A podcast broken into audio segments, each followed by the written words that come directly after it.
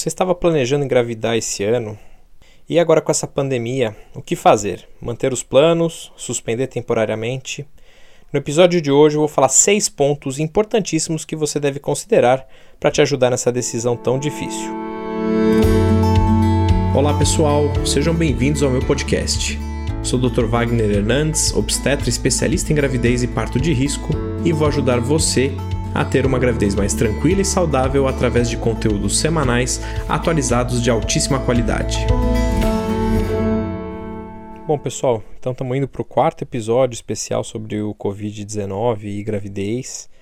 Está tendo um impacto enorme na vida das mulheres, das gestantes, então acho que a gente não pode se omitir nesse momento e tem que trazer informação aí de qualidade e, e da segurança para vocês.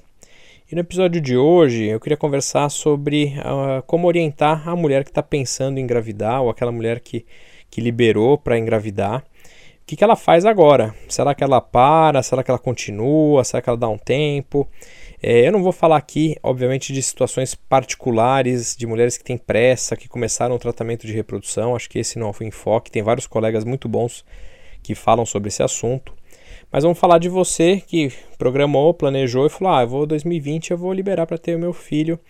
E aí, se será que ainda é um bom momento? O que, que a gente faz em relação a isso? Uh, sigo afirmando para vocês em relação ao coronavírus e à gravidez de que as grávidas não estão num grupo de maior risco, felizmente. Não, não temos nenhum comparativo dizendo que as grávidas têm uma evolução pior por serem gestantes, então acho que isso é muito positivo. Seguimos com a informação de que não parece haver certamente uma transmissão durante eh, a gestação para o bebê. Isso não tem mostrado maior incidência de restrição de crescimento, de partos prematuros ou de malformação.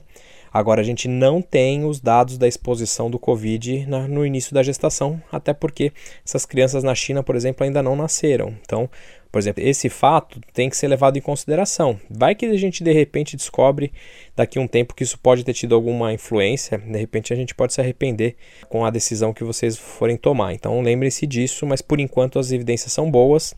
E em relação à amamentação também a mesma coisa. Não foi isolado ainda o vírus no leite, então a amamentação segue segura. Agora temos individualizado quando a mulher, infelizmente, acaba detectando o Covid positivo na amamentação. Aí é uma orientação aí que a gente vai passando pouco a pouco. Hoje é dia 4 de abril, na verdade, dia 3. E o que eu vi hoje até foi um vídeo de uma colega falando que os casais não devem ter relação sexual nesse momento de quarentena, falando além do isolamento então social, do isolamento sexual. Acho isso, verdade, uma besteira no meu modo de ver, assim, porque assim, não que não vá passar, mas assim, a chance de um casal que está morando dentro do mesmo ambiente é, infectar um ao outro é muito grande, independente da relação sexual. Então, particularmente, né, eu não sou muito favorável com essa posição também saíram também uma orientação, alguma coisa de sexologia, de mostrar as posições sexuais mais seguras. Enfim, acho honestamente uma, uma, um monte de besteiras aí, de idiotices. É, acho que, obviamente, se você tem de fator de risco, se você tem uma idade mais avançada, ok, até poderia ser alguma coisa nesse sentido, mas você, teoricamente você está em isolamento, né? Se você está em isolamento, teoricamente esse vírus não tem de onde aparecer. Agora, vamos falar então é, do que, que vocês devem ponderar nesse momento para saber se vocês engravidam ou não. Então a primeira coisa é, você tem pressa para engravidar? Então será que realmente você tem uma idade avançada, tua reserva ovariana é baixa? Tem algum motivo para você agilizar isso? particularmente muito difícil imaginar que alguém tenha uma urgência para engravidar. Então, pensa um pouquinho nisso. Será que não dá para você esperar mais um pouco? Espera aí mais dois meses, né? É, não estou pedindo para vocês esperarem um ano, até porque até desaparecer o corona não vai desaparecer. Então, teoricamente, não é que a gente vai deixar vocês sem engravidar mas talvez ter mais informações, esperar passar o tal do pico da epidemia aqui no Brasil, talvez seja uma ideia, né? Então acho que esse é o primeiro ponto. O segundo ponto é que idade que você tem, né? Se você tem mais de 40, além da questão da fertilidade, talvez você caia num grupo de maior risco, né? De óbito por corona ou por complicações do corona. Então talvez você não deva associar mais uma coisa que seria a gravidez, né? Então pensa nisso. Será que você tem pressão alta, diabetes, que parece ser fator de risco também para uma evolução pior? Então se tiver, mais uma coisa para você evitar essa exposição, né? O outro ponto que eu queria colocar para vocês pensarem é qual é a sua profissão, né? Você trabalha, você está exposto a maior risco. Por exemplo, você é professora, então você tem, depois você vai voltar de repente da quarentena, vai ficar exposta com 20, 30 crianças na sua sala. Você é médica, né? E de repente tem chance de ter que atender os pacientes com Covid. Então, será que não vale a pena você esperar mesmo nessa fase, né? Será que você atende o público? Você, sei lá, é balconista? Será que você não vai estar muito exposta a outras pessoas? Então, de repente, vamos pensar nisso. Será que você viaja muito e aí de repente daqui a pouco vai ter que voltar a viajar um monte, você estando grávida, será que vai ser bom você ficar viajando pelo mundo? Então são esses pontos que eu acho que vocês têm que pensar também em relação à tua profissão. Agora, eu queria falar um pouquinho com vocês do que eu tenho visto no dia a dia, né? Já temos aí ah, grávidas com casos positivos e com medo de pegar, e o que, que a gente percebeu que mudou e é uma coisa que vocês têm que colocar em mente. Por exemplo, pré-natal. Será que você vai conseguir ter um pré-natal legal, com uma consulta por mês presencial, fazer ultrassom conforme tem que ser feito? Será que você vai conseguir colher os exames com tranquilidade? A gente não tem visto isso, tá todo mundo com muito medo. A gente tem feito algumas consultas online, exames a gente pede para fazer coleta domiciliar quando é possível. A gente tem pulado alguns exames, os ultrassons não são tão frequentes, a gente faz realmente os mais necessários. E aí talvez isso torne o seu, pré-natal um pouco mais inseguro, talvez, né?